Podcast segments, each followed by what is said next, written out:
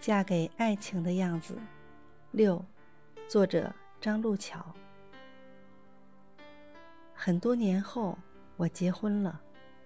我的王子并没有驾着五彩云霞来娶我，却也许了我一世爱恋，于似水流年中陪我静享岁月美好，带给我些许小欢喜。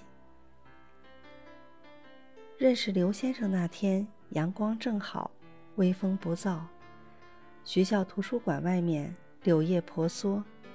小鸟唱着欢快的歌，刘先生一期黑色李宁运动服，一双白色耐克鞋子出现在我的面前。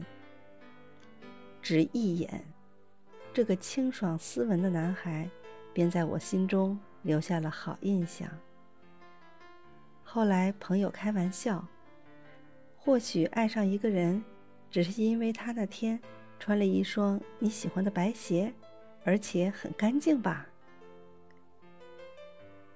那次之后，刘先生有事没事，不是叫我吃饭，就是抱着牛肉干、鸡爪子、鸭脖子往我宿舍跑。我打趣：别人送女生吃饭，吃的都是蛋糕、巧克力、奶茶，你这有点特别呀。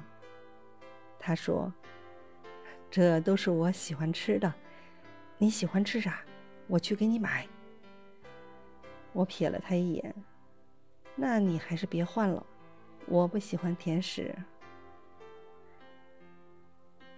那一年，我们走遍了小城的每一条街道，看过黑城的日落，居延海的日出。等夕阳将人影拉长。